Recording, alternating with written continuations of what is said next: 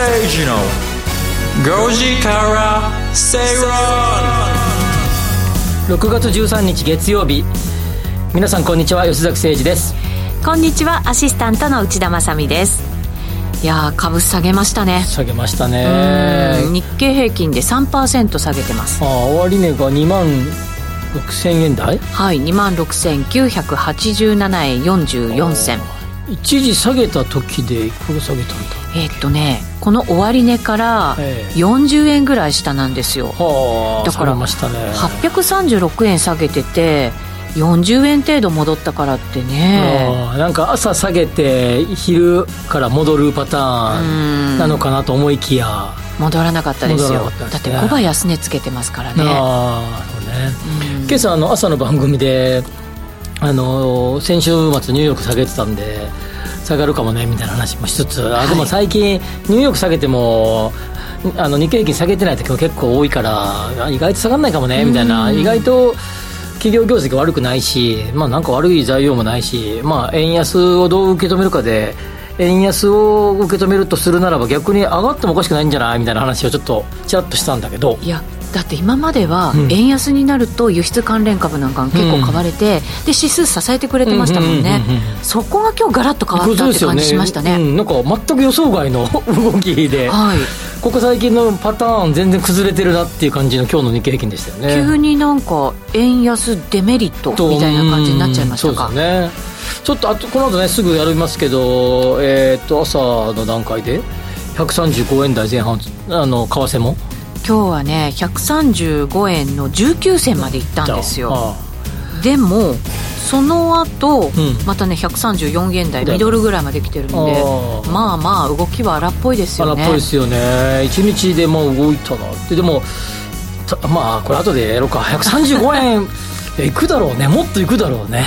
あのね週末、実は FX の会社さんのイベントに参加したんですよ、で大体150人ぐらい来てくださってて、で大盛況だったんですよね、やっぱ為替動いてるっていう線もあるんでしょうけど、でその中でね、えっと、年内に140円いきますかっていうで手挙げてもらったんです、そしたら大半の人が行きますって、手挙げてくれてそれ見て行かないかなって ちょっと思ったりしたんですけどね、あのー、なんか昔でだからアメリカかなんかの研究でえー、リーアメリカのリート US リートの今日の、えー、指数が上がるか下がるかっていうのを毎日こう上がると思いますか？今日下がると思いますか？って聞いた時に、はい、上がるっていうのが多かった時に上がった確率ってやっぱすごい高いみたいでなんかそういう大衆の意見って意外と当たるってあのなんか、ね、そっち行く可能性がの少なくとも確率論ね確率論的なそっちに行く可能性が高いっていう中で研究結果を昔見たことあるんだよね。そうなんですか、えー、なんかほらよくワイドショーとかで取り上げられたらもう終わりとかね週刊誌の見出しになったら終わりとかよく言うじゃないですか。もちろんあれですよ。あの、まあ、言い方あれですけど、まあ、さっきのその内田さんが出られた FX のイベントはどんな回かちょっと詳しく分かんないけどある程度のプロに聞く。今日行くと思います、ね、行かないと思いますか、っていうのは、まあ、大方当たるっていうような感じであの後でもちょっとだけやりますけど、はい、あの意外とマーケットの予測マーケット市場予測はこう例えばこれぐらいの5.2%予測とかそれに対してそれよりか悪かったとか良かったってブレた時って意外と動くじゃないですか、うん、そうですね。やっぱマーケットこの市場予測ってまあまあ当たるっていう前提つまりそれが織り込み済みってことじゃないですか、はい。それから動きが最近多いと思うんですねずれることが。ずれることが当たってないなみたいな。逆にこれが最も気になるポイントだなって僕思うんですよ。なるほど。予想があんまり当たらない。そうそうそうそう僕らもあの僕らもまあ重篤とか不動産専門にやってるけど、まあ、大体なんとなく何万個ぐらいで着工個数って落ち着くでしょうみたいな、まあまあ、自分のこと偉そうに言うわけじゃないけどまあまあ大体当たりますよ、はい、そういうのって。だけどなんかここ最近のいろんなあの株式とか金利と為替とか当たってないですよね。なんだろう動く幅がすごい大きいから絞れないんですかねもしかしたら。あの多分多分エコノミストやアナリストみたいな人ってヒストリカルデータをもとに過去このパターンでこう来てるからこれぐらい来そうみたいな感じで読んでるはずなんですね、逆にそのパターンに来てないってことだと思うんだよねパターンから外れちゃってる。出うん、なんかそれがねとても気になるんだよね最近なんかちょっと怖くないですかそれって。そうなんだよね。なんだろう分かってたらそれ対処すればいいいい話なんでだけど、そうですよね。なんか予想がもうなんかつかないから結構ずれてますよねいろんなやつねずれてます、うん。だからねちょっとなんかねマーケットもブレるんですよね。ブレるんですよね。そうそうそんなのがなんかね今日なんかいきなりオープニングからねオープニングトークでも何でもない。普通の あの普通の 1コーナーみたいになってるけど。本当ですね。けどすごくこれ大事なところだと思うんですよね。うん当た当たってないエコノミストやアナリストがっていう状況が続いてる。その専門家ですら予想がねなかなか当てられない、当てられない。経済になってきてる。でもみんなやっぱりこうエクセルとかこうマクロとかブワーって駆使して大体こうかなって呼んでるわけじゃないですか。うんそね。それからずれるってことですからねやだなんか予想ができない世の中って怖いですね。ね。なんかいい風に、ね、まあ変わっていくならいいんですけどね。今のところ悪い方にいってるでしょ、まあ、そうですね。ねまあでも、まあ、いい悪いまあいい悪いっていうか、まあ、大体予想通り来るのが一番いいんだよね。あ本当はね、そうですよね、ほどほどに。ほどほどに。はい。なんかまあそんなこの今日でもちょっと話はあれだけどオープニング話をすると、はい。梅雨の合間で爽やかでしたよね。あ今ちょっと東京ね若干曇ってきたけどあそうですさか午前中とか昼過ぎまで爽やかな天気でしたよね。いや朝からねなんかいいうん。日差しが出てて、なんかちょっとね気持ちはね良かったんですけどね。寝坊しちゃいそうな。そうですよ。はい。気をつけないといけません。いけません。はい。はいさあそれではじゃあ番組進めていきましょう。今日ですけれども番組の前半では経済マーケットニュースをフラッシュでお届けしていきます。そして時流潮流政治流のコーナーは月曜日は経済景気マーケットのポイントとなるニュースピックアップしていきます。今日は？今日ねあの BCP 策定って、まあ、大企業の,、そのまあ、企業が災害とかになった時にどうするかみたいなやつの、まあ、進展度合いについて、はい。あんまり取り上げることないと思うんでこういう、あのラジオ日経とかで、はい。少しそういう話もしてみようかなと思います。はいわかりました。そして後半ですけれども深読み経済指標のコーナーです今日は何を？ここはもう今日これしかないでしょってことで、もう、えーいろんな今日何喋ろうかの中でもここだけは最初から決まってたのがですね、はい。政策金利の、まあ、世界の中で、まあ、今日、F、あ今週 FOMC あり日銀も日銀も週末にあり、はい。あとイギリスのやつもありこの間、えー ECB もありとかで、うん。もうなんか政策金利発表ラッシュそうですね。目白押し。目白押しだったので、まあ、その辺をまとめて今日はお話をしようかなと思います。はいわかりました。ぜひぜひ参考になさってくださいえーそしてツイッターでのコメントも募集しております。ハッシュタグご時世 GOJISEI つけていただいてつぶやいてください。番組の中でぜひぜひご紹介をさせていただきたいなと思っております、はい。ぜひぜひお願い。常連さんも常連さんじゃない人も、はい。今今日はぜひぜひいろいろ円安どこまで行くの？おおそうだそうだ。ちょっとテーマそれでね予想も書いてもらいましょうよ予想も書いてもらいましょうね140円いくのいかないの論。はい。はい、俺はこうこうこうでいかないと思う、ん。こうこうこうで140なんてクソくらいだ、うん。みたいなことをはい。書いていただきたいなと思います、はい、ぜひぜひ。それ以外も募集して。もちろんもちろん。は、はい。いろいろお寄せください。お待ちしています。それでは進めてまいりましょう。この番組はロボットホームエアトランク東京アセットパートナーズ各社の提供でお送りします吉崎誠二の5時から正論。さてラジオ日経では吉崎誠二の5時から正論をお送りしています。このコーナーでは経済マーケットニュースをフラッシュでお届けしていきます。えーまず最初のニュースですね。先ほどもお伝えしましたけれどもドル円相場で135円を今日は一時超えてきました。現在は134円51銭から52銭の水準です。あの今日ずっと、まあ、朝ラジオ日経出てそのままオフィスにずっといたんであれですけど多分テレビかなんかではニュース速報出たんでしょうね。あ出たかもしれませんね。結構インパクトありましたよね、ええ。だって二十何年ぶりとかでしょ、うんそうですよね、うん、で1998年10月以来。ということですので、結構いってますよねっていうことなんだけど、ええ。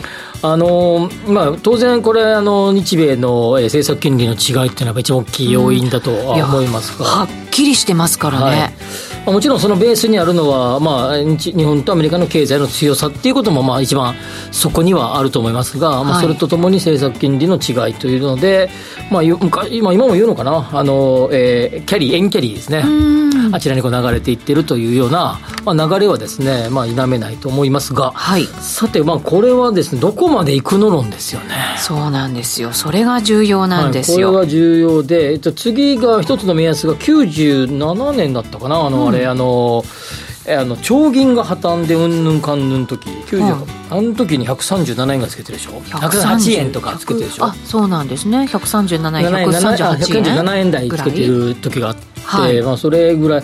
もしもこれを超えることになればあのあのなんていうかな？あの長銀や、まあ、もうちょっと前、えー、ちょっと前は山一ショックとかみたいなああいう感じの雰囲気までいくかもしれないと。うんなんか嫌ですね。その時代に逆戻りって。まああの、まあ、円安がいいか悪いかっていう議論は、まあ、そそれぞれの見解があれどもですね、まあまあ、事実上えー、円という通貨の力が衰えているということですから、はい。まあ、そういう意味ではですね、まあ、ちょっとね、嫌な感じはしますが、そうですよね。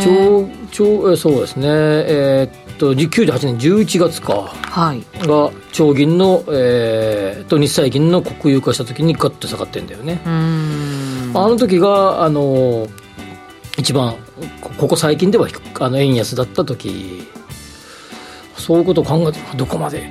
でもね結構140円いくんじゃないかなって個人的には思いますね。ねいや150円なんていう声もね出てるじゃないですか、うんはいはいはい、ね、どうなのかなと思って。えっ、ー、とね牛心さん、うん、135円でもみ合ってえー、メジャー S q の後に反落か。ああメジャー S q のこの後ね、はい、メジャー S q あれかな？アメリカのアメリカのところですよね、はい、はい、そうでしょうね。あの量的緩和のあの引きしあれか、はい、回収するやつか。っていうことはじゃあこれ以上もうあんまり上がらないぞっていう見方。そう上がらないとか、まあ、これ以上は円安いかないぞっていう見方。まあそうですね。あ内田さんとの月曜日が一番和むって入れてくれてます。為替関係ない。そうそうそうそう。でもいいんですよ。こういうのも嬉しいんですよ。曜日で対決してるわけじゃないんですよ。はい。同じ番組ですから。毎日聞いてください。はい。聞いてください。だけど、この後ねまあまあそれはまあ一応一旦ここでは135円台まで行きましたよと、はい、でこれをおそらく週末ね、うん。FOMC が1415日銀金融金融政策決定会合が、えー、16、17。そうなんですよ。17の夕方ぐらいとか夜の、なんかああいう、なんてニュース番組？はい。で、なんか速報級のやつになるか。うん。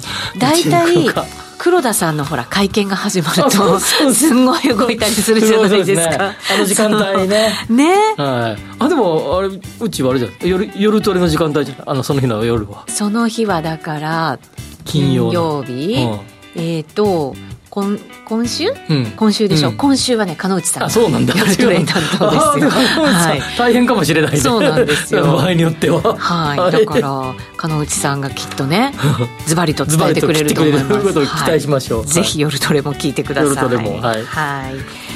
じゃあ次のニュースいきましょう、はいはいはい、住宅ローン申請アメリカで22年ぶりの低さということです。そうね。これはこれは金利急上昇。金利急上昇。えっと、これは9日の日経新聞だったかな確か、ね、はいそうですね、はい、9日日経新聞で、はい、えー、っとまあここでも何度か取り上げているアメリカの住宅のいろんな数字がこう落ちてきている、さっき冒頭で喋ったような予測以上に悪いパターンなんですよねこれも。はいで、まあ、結構ですねその申請の件数があれ？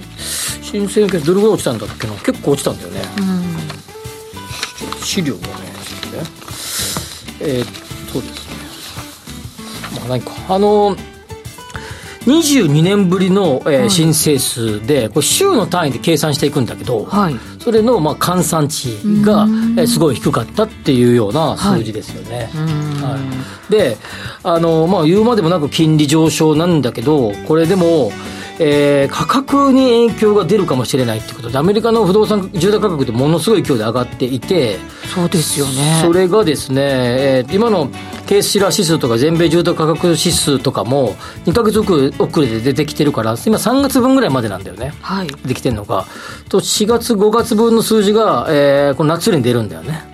でそのあたりの数字ぐらいからどれぐらい止まってるかがとても気になって、まあ、申請がまあ要は流通が減ってるだけなんでえー、価格が下がってるっていうところまではいってないと思うんだけど。価格は高止まりずっとしてたわけですもんね、はい、まあ、どんどん上がっていく、ね、これと今の話でしょ、はい、さっきの高止まりは数か月前のデータですから、はい、これが2か月後か3か月後に出てくる住宅価格の数字が出てきたときに、どれぐらい影響が出ているのかが、まあ、まだ見れないんだけど、はい、7月とか8月のこういう番組では結構取り上げると思うんだけど、まあ、なんもなかったらあんまり取り上げないけど、多分若干影響が出てきてると思いますね。価格にも。価格にも。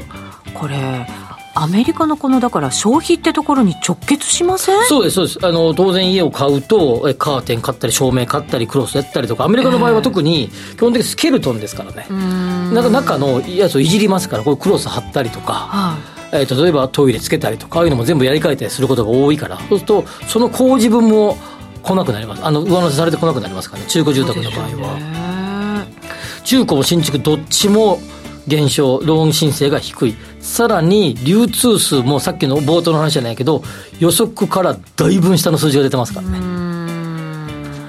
やっぱ急ブレーキと言っていいような雰囲気ですよね。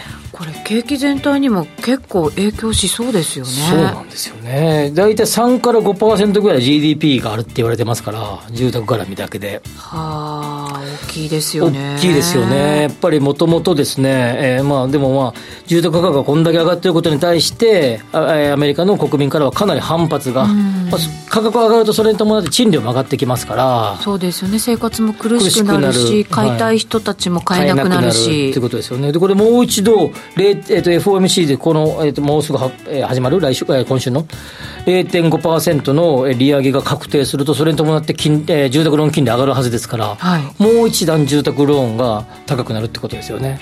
あら、そしたら本当に急ブレーキの急ブレーキみたいな感じになりますね。5.3%ぐらいというふうに、まあ、この日経新聞の報道では出てますけど、住宅ローンの固定金利、週平均で、これ0.5%上がると、もう6%近くなるってことですからね。アメリカの景気大丈夫ですか？いや大丈夫。いやあるかないと思うけれども、はい、やっぱりローンの金利が上がると住宅や不動産は直撃するっていうことはよく分かりますよね。あそうですね、はい、でこれだけ急激にローン金利が上がったのってあんまり見たことがなかった気がするので、ねはい、だからこんな急ブレーキも初めて見る感じがしてますね、ね、まあ、過去あの何度かは似たようなのがあるけどここまでガーってきたのってなかなかないですよねあ日本のあのバブル崩壊後のやつとかね急激にババンって金利上がりますけどね、そうですよね、まあ、それは日本はバブル崩壊につながっていくわけだけど住宅や不動産のこの急ブレーキって結構やっぱり影響でっかいですからね、本当そうですね。気をつけて見ていかないといけませんね。はい、はい、次いきましょう。えー、日本の企業物価ですが5月の数字9.1%の上昇となりました、15か月連続で前年超えですまあ発表されている通りですよね。まあもう皆さんが感じている通りすごく勢いで、えコストプッシュが来ているというのはまあ否めない事実とそう。ですね5%以上の上昇が11か月連続になっています。11か月。11か月、ね、5%以上5%以上が。はい。15か月連続で前年同月比超え、うん、すごいね。よく企業やってるなって感じだいや本当ですよね。だって価格転嫁まだそんなに思いっきりできてない企業、ね、大半ですよね、ね、きっとね。ね。でも CPI 伸びてきてないですからね。2%, 2ぐらいでエネルギーとか除くと 0. 点ちょっとでしょう、うん、全然価格転嫁できてないね。そうですよね。これ難しいですね。給料上げろって声ももちろんたくさんあるじゃないですか、でも価格転嫁なかなかできないでいて給料も上げるってやっぱり無理で価格転嫁させてで給料も上げるっていうのもまだ時間かかるでしょ、うん、そうですね、厳しい。ため息。ため息。ため息ですよ。はい。そして話題がらりと変わりまして。そんなこれこれいこうよこれあの どこ行きます？宝飾品値上げ。宝飾品の値上げ。宝飾品とかね値上がり、はい値上げがね相次いでるんですって。ね。うん。これもだからあ金とか貴金属ダイヤモね上がってるからね。上がってますもんね、うん。まあしょうはがないっちゃしょうがないけどウクライナの新ウクライナ侵攻の影響もかなり色濃く出ているし、まあ、そもそも全体的なインフレだし、まあ、当然ほとんどが海外からの輸入もんだし円安だし、はい。まあ、何をとってもどの角度から見てもそれは上がるよねって感じですよね。い、そうですね。一番困るのはそろそろ結婚婚約しようかなっていう人たちだよね。いやー高くなっちゃってるんじゃないですか。ねえ。ねえ。婚約指輪渡そうとする男子。はい。困ったね。大変ですよ。大変ですよね。うん申し訳ないけど0.2カラットぐらいにしてくれるか？みたいな感じですよ、ね、ちっちゃいのちっちゃいよちっちゃいの。ち ょっと、はい、こういうご時世なんで、えー、人一回りちっちゃいダイヤになりましたみたいな。笑い事じゃないですけどね。いやそうですよね、はい。なんか私ねちょこっと前にあのコロナで、その Zoom とかで会議するようになったじゃないですか、はいはいはいはい。そしたらやっぱり女性はおしゃれするところがね、うん。まあこうなんでピアス？とか、がだからしかないから、そういうのはだから売れるんじゃないのっていうファッションの専門家の人がそういう話してたんですよ。男性は眼鏡眼鏡うん。はすごい売れたって言って、だからでもねこうやってまた値上げ来ちゃうとなかなか。これはでもしばらくは高いまんまだろうね。そうです、ね、落ちる戻ることはほとんどないかもしれないね、ちょっと一個いいいい話題しようよ。はい何ですか？新規上場のあれがそうそうそうそう。8か月ぶり7連勝。はい。すごいね国内の新規の株式公開の、まあ、IPO の市場がだいぶ戻ってきたよと。はい。一時期あのあの、えー、旧のマザーズ指数がすごい下げているときに、うん。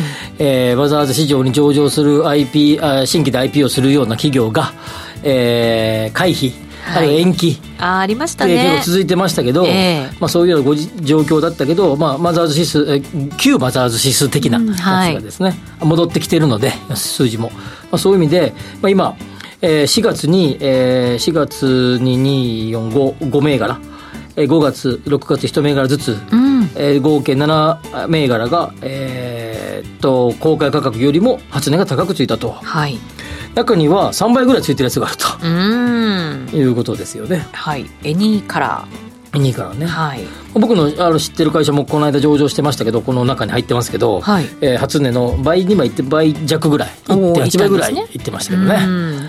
これかなーなんて今思ってました ねね、でもやっぱり個人投資家の方々はやっぱり、ね、何か買いたいけどって思ってらっしゃる方も中にはねいらっしゃるわけですそうよね。ですよね。あれ、エニコロってあれかなあの、あの、あ、VTuber のやつね。そうそうそう。これ話題になってましたね。うん、なりました。あの、我々、あの、えーっと、えーっと、時価総額も、あの、HS とかなんかあれクラスぐらいの時価総額ついたって言ってね。ね初値でね。そうなんですすよね。ごい大型上場になった。結果的にね。はいということですね。何か起爆剤になってくれるとねうんいいんですけどね。どんどん出てこいって感じでね。もっともっと行こうぜ、みたいなお感じです。なんか景気いい感じになってきました吉崎さんネガティブなこと言ってもしょうがないからね。そうですね、はい。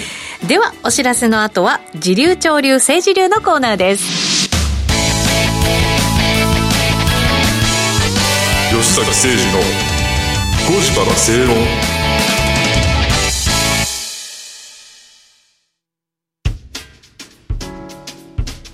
お聞きの放送はラジオ日経です。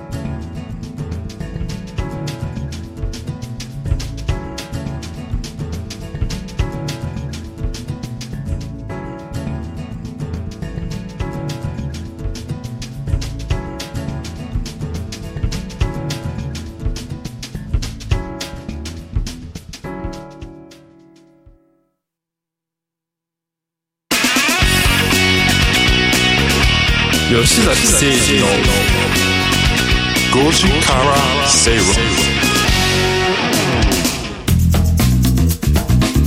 さてこの時間は時流潮流政治流のコーナーです。月曜日は吉崎さんが経済景気マーケットのポイントとなるニュースをピックアップし解説していきます。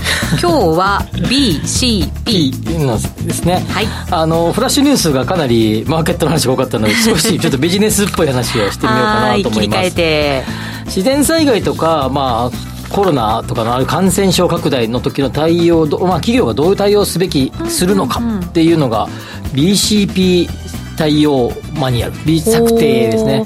何かあった時の対応する、んその計画。えー、とビジネスコミュニティじゃなくて、えーえーコンコンティニティ、コンティニティプランですね。コンティニューの名詞形ですね。そうです。よかった言えて。が策定済みの大企業は2021年度で70.8%だったということが内閣府の調査で分かりましたよということで。7割方？7割方。超もともと政府が2020年度までには100%やってくれと。おおいうようなことを言っていたんだけど、まあええ。そこからちょっとは増えてきたんだけど、えーまだ、えーまあ、前回1年前とえー20年の分であ19年度からは2.4%しか増えてませんよというような感じ。中小企業に至っては、えー当初目標は50%でしたけど40.2%しかいかなかったということになります。はい。で BCP 対応って自然災害とか,、えーとかまあ、さもうこの後ねもし来てほしくないけど首都直下型地震とか、はい南海トラフ地震とか、まあ、いろんなことが、まあ、予測されていて特に南海トラフは今後40年間でもう9割とかっていうね、はい。数字がまだもうどんどん上がってきてるので。そうなんですよ。だ本当だったりもうすぐに来ちゃってもおかしくないような状態なんでしょ？まあ、そうすると、企業が例えばですね、えーまあ、そういうのがあったときに、えーと、例えば社宅をね、社宅をね、社宅をねってなんかそういうの、なんか直りましたけど、社宅をね、あの、BCP 対応社宅に変えるとか、いやそこが、ーななんかあった時の前線基地になるわけね。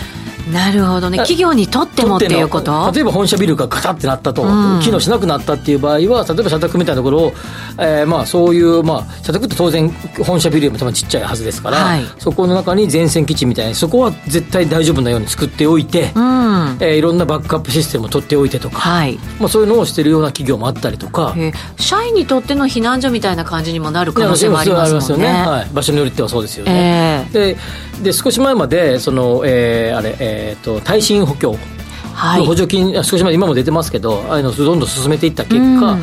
耐震性に問題があるビルは東京ではかなり減りましたけどそうなんですよね。はい、ものすごく減りましたけどまだまだ BCP 対応っていうところまでは行ってない、まあ、いろんなですねその耐震どうするかとかこういった場合こういうような対応を取る。でここの例えばなんか電源が落ちた時はこういう対応を取るとか、水没した時はこういう対応を取るとかっていうことを、まあ、マニュアル化っていうか策定をしてるかどうか、その策定ができてない対策するだけじゃなくってその対策した後にどう使っていくのかっていうところまでしっかり決めていかなきゃいけない。作っとくっていうことですよね。なるほど。まあ、それがまだまだ7割止まりということで、まあ、それに対して、まああのえー内閣府的にはもうちょっとえー増やしてよと。中小企業も5割だけどもうちょっと増やしてよと。いうような、えー状況になると、まあ、当然 BCP 策を策定するっていうことは、えー企業が、まあ、とりあえず、まあまあ、なんていうかなメインストリームっていう言い方おかしいかもしれないけど、はい。まあ、要は事業をちゃんと継続できるかどうかとかあるいは早期に、えー復旧っていうか、まあ、軌道を乗せるように戻せるかどうか、そういうための、まあ、システムのバックアップとかあをどういうふうにするかと今最近あのすごい郊外の方にシステムバックアップ上を作ったりとかデータセンターを持ってきたりとか、まあ、そういうのを結構企業がやっていたりとかそのバックアップセンターそのものを、えー大きなやつを作ってそれをリートに入れてたりとかするのもありますから、まあ、そういう意味でもうかなり、えー目前に迫っているまあ起こってほしくないけどね、そうですね。まあ、地震とか災害に対する対応を企業がもう待ったなしで求められてきているということになると思いますね。本当そうですね。やっぱりあの今回のコロナの時もそうですけどサプライチェーンが本当に寸断されたみたいな感じになったわけじゃないですか、はい。だから事業を何とかして継続していくことってやっぱりすごく大事で、はい。我々の生活ももちろんそうでしょうけど、ん。今企業がどんどんグローバルになってる時代で、はい。どっかで切れちゃいけないんですよね,、うんうんねだから切らないこともまた責任というか、その企業の、うん。だからそれをちゃんと果たしていかなきゃいけないってことなんですね、これ対応がしのやつがしっかりと組み立てれるかどうかっておそらくくもう少しすると株価にも影響出るんじゃないか。しっかりきちっとしてる会社とまあとりあえず策定にとどまってる会社では株価にも影響する。なんか僕なんかこれちょっとねちょっとぶっきらぼう言い方あれだけどなんかええ SDGs とかさ、はい。ああいうのももちろん大事だけどこれも結構大事だと思ってて、いや本当そうですよ、はい。だって継続していくってやっぱり大切ですもん、うん。ね、まず途切れたらその時点でもう当然業績なんてねその年は絶対悪くなるはずだし、はい。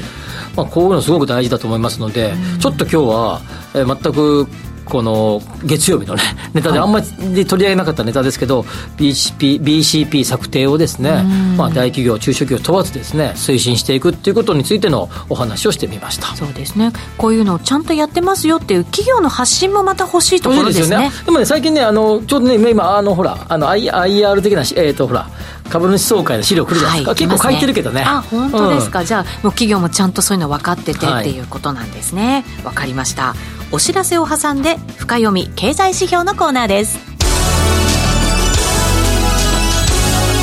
吉崎誠二の5時から正論 Accurate Communication Time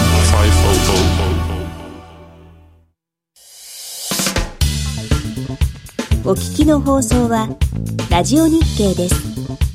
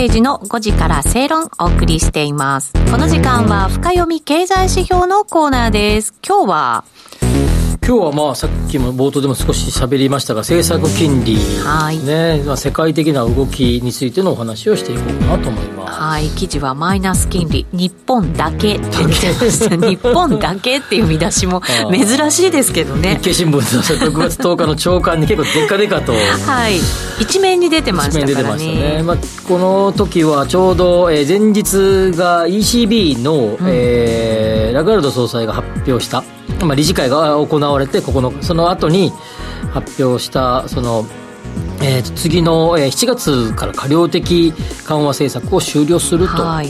そして同7月中には0.25%の利上げに踏み切る方針を声明文に明記とはい。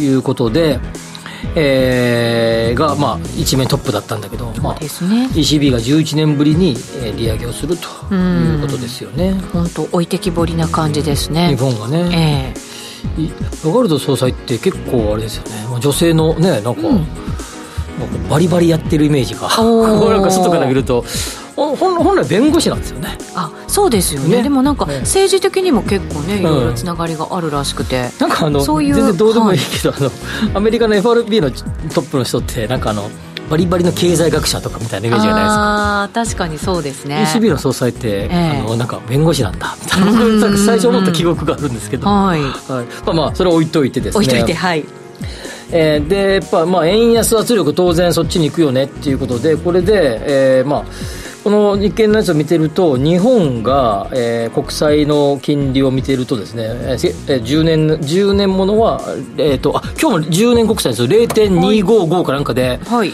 あの差し値オペするって出てたよね。あそうですね。一時期上がってましたけどね、うん。それ以外はマイナスの状態が続いていて、まあ、それは、えー日本だけと。うんで、えー ECB 各、えーまあ、E- E- EU、だからつまり EU 各国か、ECB 各国とイコールか、はい。はあのこれで政策金利がマイナスのやつがこれ少し緩和されていくということになりますよね。はい。はい。どうなっていくのかということですが。いや本当そうですよね。で注目はこの、ええ。ーっと今月、えー今週のですね14、15うのん。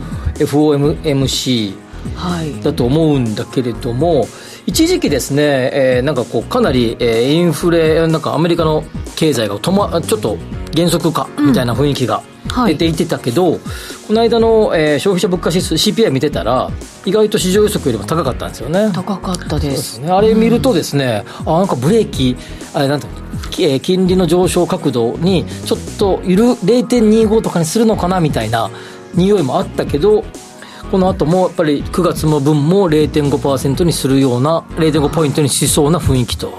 なんか7月に0.75にするんじゃないかみたいな声がまた再びですよね。そうそうそうそう。その今の再びが大事なところで一瞬どうなのみたいな感じで、はい。ちょっとい強めきつすぎじゃないのっていう雰囲気からやっぱりみたいな感じになってきましたよね。うんそうなんですよ。こんなことでずっと振らされてますよね、うんそうですよね。まあ、読めないんでしょうね。読めないんでしょうね。これまたほらオープニングの話につながりますけど。これやっぱりそのここ、まあ、我々みたいなな、ね、人間もそうですけどあのそう本当の経済学者たちも読めてないんでしょうね多分ね。いやそうだと思いますよ、だから結局その場その場で見ながらやるしかないっていう、それがまたね、うん。こっちもマーケットも織り込めないような、うん。織り込んでるよううなうですね。なんかねそういう感じになりますもんね。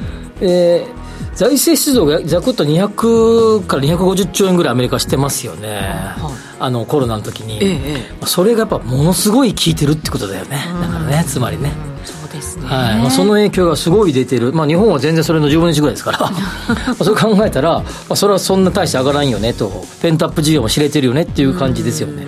そこで日本の、えーえー日銀が金融政策決定会合が16、17日の行われ17日の、まあえー今ぐらいか、えー午後に、えー黒田総裁の会見が行われると。はいということで、もう黒田総裁はあちらこちらで、えー金融緩和政策は維持と言っているということで、まあ、おそらく、まあ、カモフラージュすることがなければですね、まあえーこのまま維持という感じになると、えー14日、15日の FOMC ではプラスになりそう、はいさらに。でアメリ日本はそのまんまとなると、まあ、出てくる答えは138円ぐらいみたいな感じの なりそうということになりますよね。そうですよね。またなんかね差が広がっちゃいますからね結広がっ局ね。そうですよね。ワニの口がこうガーッと開いていくように、うんうん。うん。でえっとちょっとちらっとさっきあの新聞新聞のこうベタ記事でちらっと見てたら、べえーメキシコとかブラジルとかはい。いろんな国で今消費者物価指数見てたら8%とかものすごい数字ものすごい数字が出てんだよね、え日本だけぐらいなんだよね、まあ、全部全部とは言わないけど、ええ。あもう CPI が高くないのは。でいかに日本のその需要のあれがななんていうかやっぱなんていうかな。需要が盛り上がってきてないというべきなのか、ね。将来に対する不安が皆さんお持ちなのかは分からないけど、まあ、ついに黒田総裁があんたは大金持ちだからでしょみたいな記事が出てましたよネットニュース見てたら。そんなこと言われてますか？はいはあ。生涯獲得賃金が11億円かって誰が予測したか分かんないけど 書いてあって。だからあんたお金持ちかもしれないけど庶民大変だぜみたいなあのネットニュースになってましたけど、まあそそれはではないと思うんだけどやっぱり今の需給バランス GDP ギャップとか見てたら、まあ、日本の経済状況を見たら上げる雰囲気はなくこれ多分金利上げたらですねゴーってさらにブレーキかかると思いますよ。あ景気に？景気に。あ少なくとも国債の利利上げですからね。まあそうですよね。国の財政は良くなくなるでしょ？で加えて、えー日本今こんだけの状態のそんなにいい状況ない中で少なくとも不動産とか住宅の価格ちょっと一瞬ふっと止まると思いますよ。上がり角度は。えー0.5%ぐらい上げるだけで。日本の不動産って、うん。今それでも東京とかはそれでもまだ上がってる？上がってる。上がってる。上がってるけど上がり角度はちょっとずつちょっとずつ落ち着きを見せかけてる気配になってきた。少しずつなんとなく鈍くなってきてうん上がり角度がね角度上がってるけど。上がってるけど。けど。はい、はい、いう感じになってきてる。なるほど。ねいうようなところでこれは多分できないと思うんだよね。上げられない。上げられないと思うね。となると上げられでじゃだやっぱりだだとすると答えはどこまで円安いくのっていう感じですよね。いやもうどこまでいっちゃうんだろう。ね皆さんどんな答えが来てますか？皆さんのご見解は、ね、ちょっと取り上げてみましょうかね。さっきに150円っていう声もねもちろんありましたよ、うん、えーと、1ドル150円とかもあるのではアメリカのインフレ退治次第だと思います、うん、確かにね、ね、アメリカでどういうふうに退治できるかどうかですよね、うん、えっ、ー、と135円というのは先ほどもねご紹介しましたけれど、あとはどうかな？数字はあんまり入ってきてないかな？だけどやっぱりこれで普通にも僕も多少経済学を 学んだ普通に考えたら今のこの状態って金利上げられないし上げたとしたらすごく良くなくなってくるしまずこれは円安基調は、まあ、どっかまではしばらくはいくでしょうね。どうなったらいいんでしょうね、日本が。やっぱり財政出動しかない、まあ、なんかそんなこと言うとね、リフレ派みたいな、財政出動もっとすべきなんじゃないですか。えー、やっぱボーンとやっぱ補正予算組んで、えーある程度財政出動して、まあ、そういう意味で、なんていうかな、まあ、いい言葉かどうか分からないけど、呼び水的な、こうまあちょっとそれ、まあ、GoTo トラベル、GoTo イートとかあんなやつをして、ある程度消費をこう、こうなんていうの、促すような施策を取っていかない限り、厳しいんじゃないかなって気がしますね。そういうところで景気をなんとなく浮上させながら。させながらいいいいふうに回して、はい、どんどんまあ使おう今みたいに守ろう守ろうじゃなくて使おう使おうの雰囲気に政策的に持っていくってことでしょうね。お金をなんかの形で配るではなくて、はい、多分そのなんか補助金とかあ補助金ってなんかなんか、えー、あの実際にそのあまあじゃあ10万円配ったじゃないですか。実際に使った人はどんだけいるのかって話でさあれどうだったんでしょうね、ね、でもあんまり使ってないっていう人もいればで、ね,、も10万円ぐらいだったら結構みんな使うんじゃないのっていうね分析もあったりとか。多分持続化給付金とかも、まあ、ある程度、えっと、本当に持続するために使った企業もあるけど蓄えた企業もいっぱいいると思うんだよね、うん、やっぱ使うムードに持っていかないと、はい、ここはもうこれは変わらないと思いますね。どんどんどんどん財政出動してどんどんどんどんその GoTo なんちゃらみたいな GoTo うんちゃらいっぱい作ればいいんじゃないかなと思いますけどね。そういうところの関連企業なんかはね、しっかりお金儲かるわけですし、ね、儲かるわけですし、まあ、旅行行ってみようかなとか飛行機乗ってみようかなとか、うん、はい、で比較的安い金額で楽しめるということになるとそこの波及効果っていうのもありますよね。そうそうそう美味しいもの食べたり、うん、お土産買ったりとか。地方の活性化にもつながるしね。まあそうですよね、うん、そういうところからちょっとこう地道に地道に国内の需要を高めていく、高めてだって航空系の株とか旅行系の株と JR とかああいう系の株がバンと上がれば結構上がるじゃないですか。あとはだからみんなに投資してもらって投資投資,、まあ、投資ももちろん大事だけどもっとやっぱり実際使うのが大事なんじゃないかな。投資だけじゃなくて。需要もね、需要を促して。じゃあ賃金上がってこないよ。そうなんですよ、うん、そんな気がしますね。はい。えー、コロナで眼鏡が男人気 ちなみに週末どつきのオーディオグラス買いました。はいはいはいはい。ここね音聞くですね。あれ買ったよこれ買ったよとかこれいいぞっていう自慢もみんなにしてほしいね。じゃあみんな買うかもしれないじゃん。そうですね。えーと、建築基準法が改正されて建物の省エネ化が義務化されました、正直遅すぎたくらいだと思っていますが、うんね、なぜここまで省エネ化が進まなかったのでしょうかそれ特に賃貸系の住宅とかそれによって賃料が上がらないと利回りが下がりますよね。コストだけ上がって、はい、でも今でもそれそういうふうにもうなってきてるからこれも多分あの少しだけど GDP の拡大にはつながると思いますよ、うん、なるほどわかりました、うん、お知らせを挟んで今日の正論です。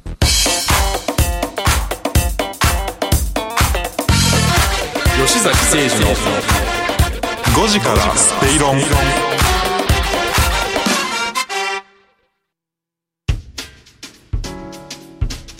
お聞きの放送は、ラジオ日経です。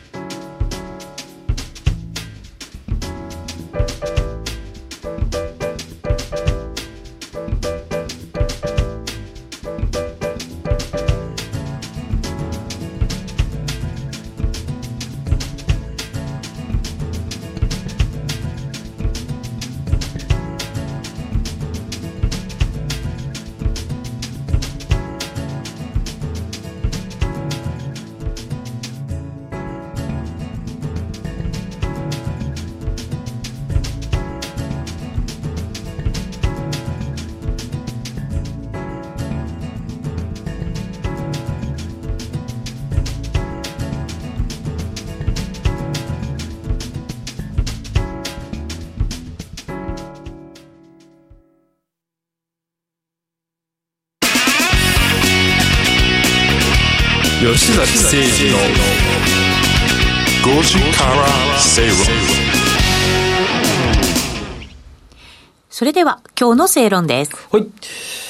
あの、ちょうど今朝、あ今日昼ぐらいか、あの、えー、プロ野球の交流戦、セ・パ交流戦はい。の MVP が発表されて、うんヤクルトの村上選手、村上宗隆選手がですね、えー MVP 受賞。はいということで初受賞だったん初ですね受賞なんですか？入団して4年目、5年目か。彼は。で、3割5分1厘、6ホームラン、13打点で、ということで、まあ大活躍で、出塁率は5割超えっていうことで、もうものすごい大活躍ですよね。村上選手って、あの、2017年のドラフト1位、ヤクルトのドラフト1位、だから18年からってってことですよね。はいだからよで、その時のドラフトの目玉だったのが、清宮選手ですよね。うん、なるほど、なるほど。早稲田はい。実業だった。そっか、そんなもう前になるんですね。そうなんですね。で、えー清宮選手は日ハムに行かれ、行くわけですけど、まあ、ヤクルトもその時にドラフト1位指名したのは清宮選手だったということで、まあ、言い方はいいかどうかわかんないけど、えー、外れ1位というやつでドラフトにおける。はい。での、えー入団ということですね。で、実は、外れ1位選手っていう言い方って失礼なんじゃないっていうような声もあるみたいだけど、まあ一応、ここでは、えー、ドラフト1位に1回目の抽選じゃなくて2回目で入った人ということで、いうお話を進めていくとするならば、はい。巨人の坂本選手も2006年のドラフト会議での外れ1位です、巨人の。そうなんですか。はい。で、その時、えー、今中日にいる、えー、堂上選手がドラフト1位に巨人は指名したんだけど、抽選に、えー漏れて坂本選手を取ったと。いう感じですずっと振り返ってみればですね、古くは佐々木選手大魔神、うん。9えー1989年の外れ1位。はあ。で、もっと遡れば、巨人の斉藤選手ですね、サイドスローだった。はい。は1982年の外れ1位ということですね。で、全然いいじゃないいいんじゃですか。ない？いいんで、有名人いっぱいいるんですよ。ねえそれで、実は、外れ、外れ1位っていうのもあるんですよ。2回1位指名したけど、はこれ最近で言うと2018年のドラフトの阪神の近本選手。はい。まあ今、一番バッターで、ね、盗塁もして、打って走って守れる外れ1位。あと、もっとは山本哲人選手。はい。2010年の外れ外れ1位ということで、やっぱね、こういうの見てると、なんていうかな、外れの1位っていう、多分意地もあるんだろうけど、もう一個はね、ある程度ね、プレッシャーのない中で、取材が少ないと思うんだよね。あー、だから伸び伸び練習して。伸び伸び練習して、伸び伸びしてっていうう、んこのね。力もつけられてだけど、うちの秘めるですね、俺は絶対結果出してやるぞみたいな。なるほどはい感じで、えーやったんじゃないかなと思うんですね。つまりドラフトで何位で入ったとか、どういう形で入ったかよりも、結果が全ての世界じゃないですか。はい。最近のビジネスを見ていると結果が全ての世界になりつつあるなと思っていてリモートワークなんかしてると何してるか分からないですからねじその時間。出してくるもの仕事の成果で、えーその人の、えー評価が決まってくるような感じになってきて、はい。そうするとなんかプロ野球の選手と似てるなって感じがしてて何割打ったかとか何勝上げたかで決まってくるわけですよね。そういう意味で例えばですね東大兄弟に入って僕あれ最初に入った時に入った会社東大の方とあの最初途中で入った東大の方とか早稲田慶応の方がすごく多かったですけどその中で自分が入った時になんか負けてたまるかみたいなものとああんまり期待られされてないんだなって思いながら僕も仕事してたけど、まあ 似たような感じかな。かな、まあ、1位ドラフトとかと比べるのは失礼ですけど外れるでもその中で結果を出していくと、うん。そういう時代じゃないかなっていうふうに思いましたね。そうですね。なんか、強制的に日本もね、切り替わってきた感じがありますのでね。結果出そうと前向きに。前向きに強い日本に。はい、ポジティブにこう、はい。とい。うことですこの番組はロボットホームエアトランク東京アセットパートナーズ各社の提供でお送りしました。ここまでのお相手は吉崎誠二と内田まさみでした